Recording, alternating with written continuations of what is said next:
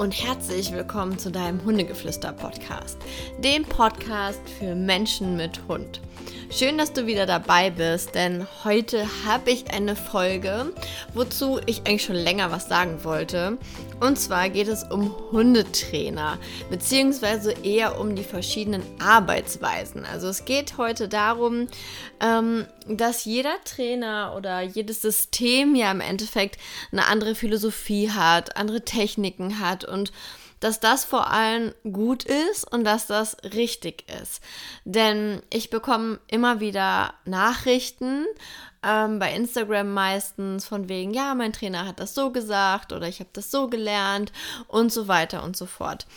Ähm, beziehungsweise es wird, werden halt einfach oft kriege ich Fragen, die ich beantworten soll, die man aber so mal eben gar nicht beantworten kann. Denn nur weil ein Hund ein, ein, ein Verhalten zeigt, heißt es ja nicht, dass es dafür immer die goldene Antwort gibt, sondern es ist oft so, dass man halt wirklich sich rantasten muss, dass man vor allem verschiedene Techniken ausprobieren muss und dass man sich einfach wirklich genau die Situation nochmal angucken muss und einfach hinterfragen muss, warum ist denn mein Hund so, wie er ist und warum hat er dieses Verhalten?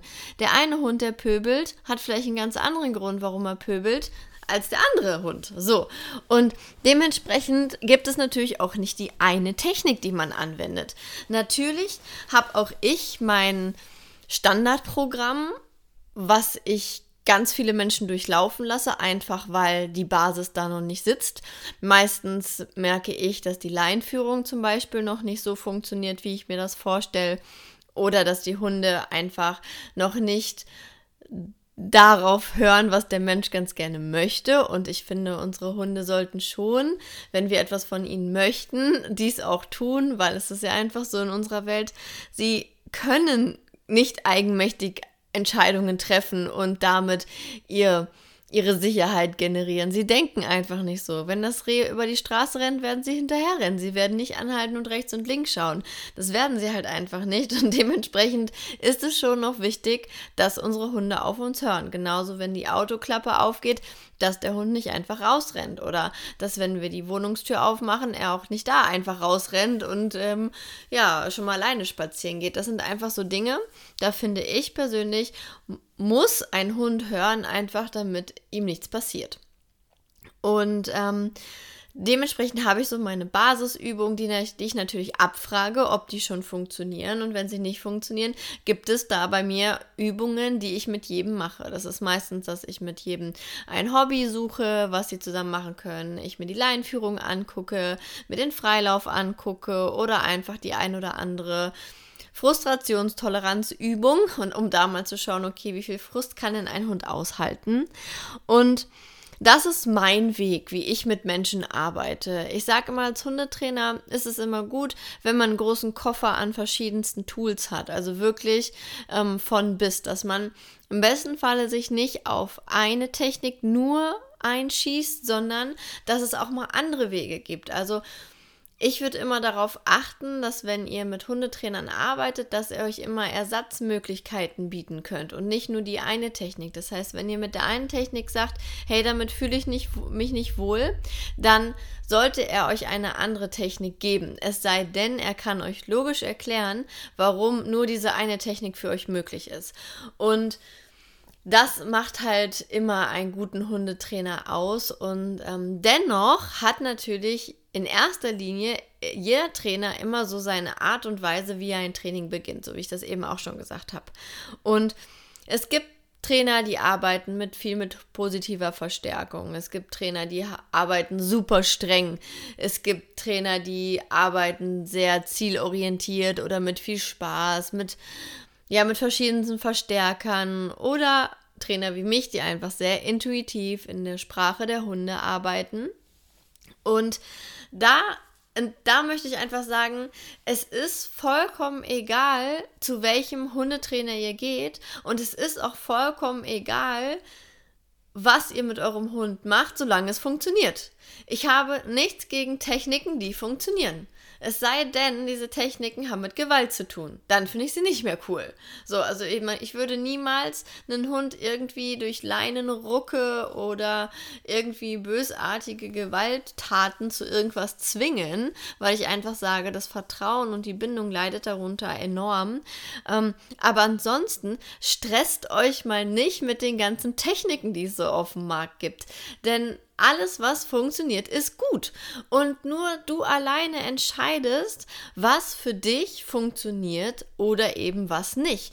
Nur du alleine entscheidest, was dein Hund können muss und was nicht. Wenn du sagst, mein Hund macht nie Platz, aber weißt du, Ricarda, mir ist das so total egal, weil ich brauche keinen Platz, dann weißt du, was ich dann zu dir sage?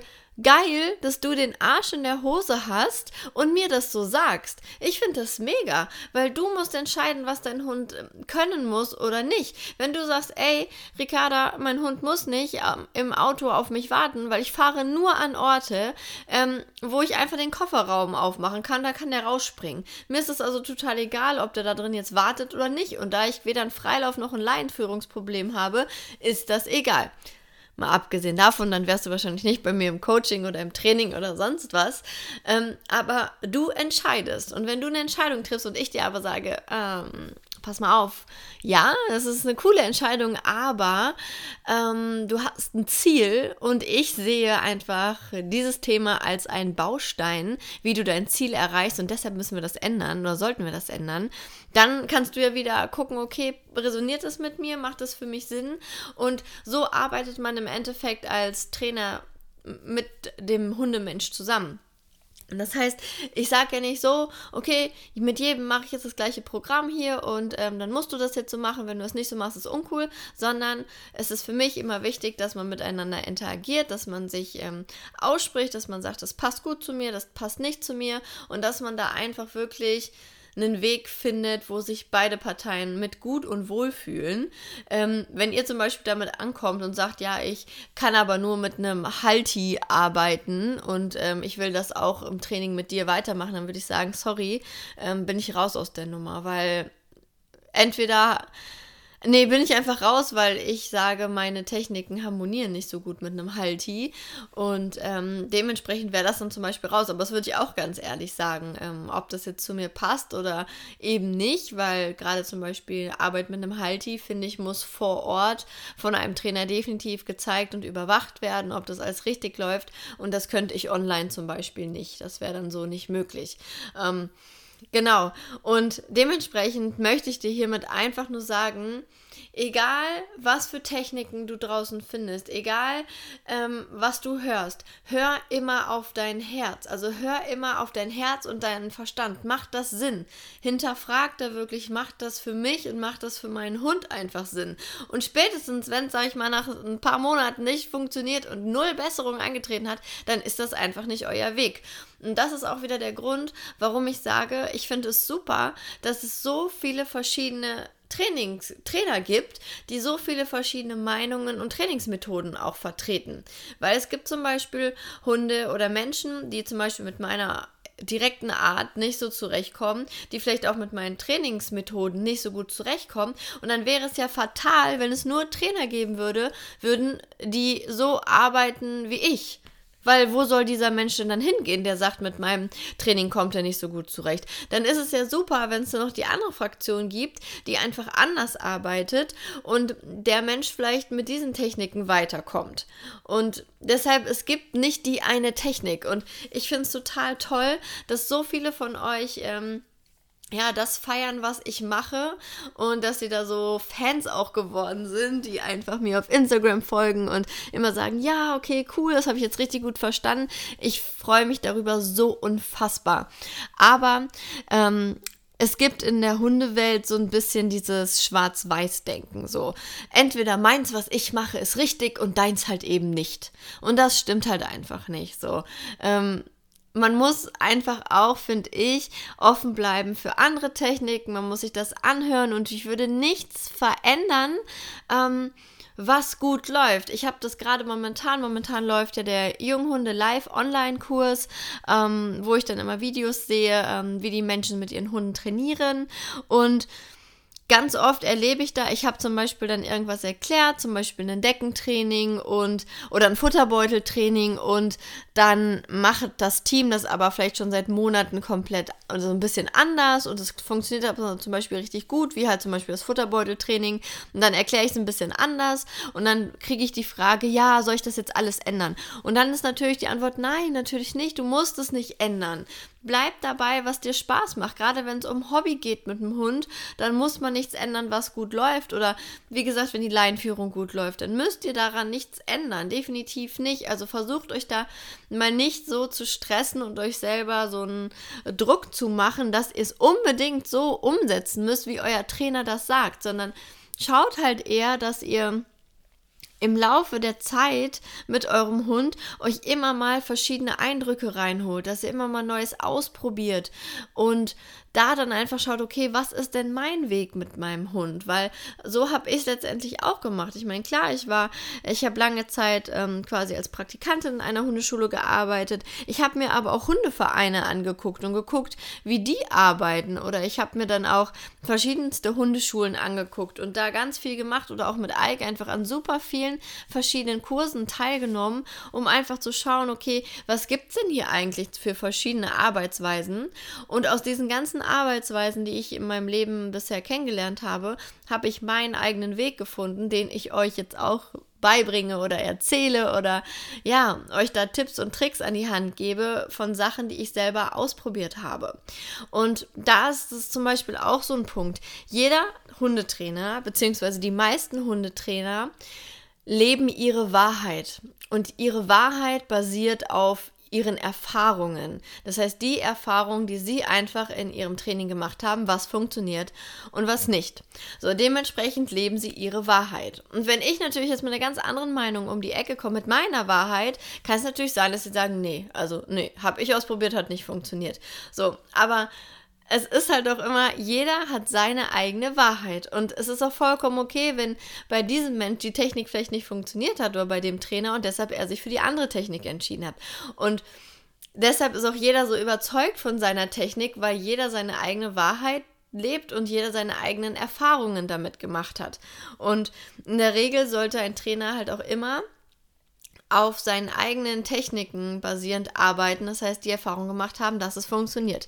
Schwierig ist es manchmal mit Menschen, die eine oder mit Hundetrainern, die halt eine schulische Ausbildung gemacht haben und da wenig praktischer Anteil drin war. Also dass es zum Beispiel ein Fernstudium oder so war, wo man einfach nicht so viel Praxis hat. Das heißt, dass man halt gar nicht so viel selber ausprobiert hat, sondern das vielleicht in den Praxisteilen ähm, einfach ähm, die Hunde genommen wurden, die zum Beispiel die alle Mitstudierenden quasi haben und dann immer an denselben Hunden trainiert wurde. Also Praxis ist für mich wirklich mit verschiedensten Menschen, verschiedensten Hunden zu arbeiten.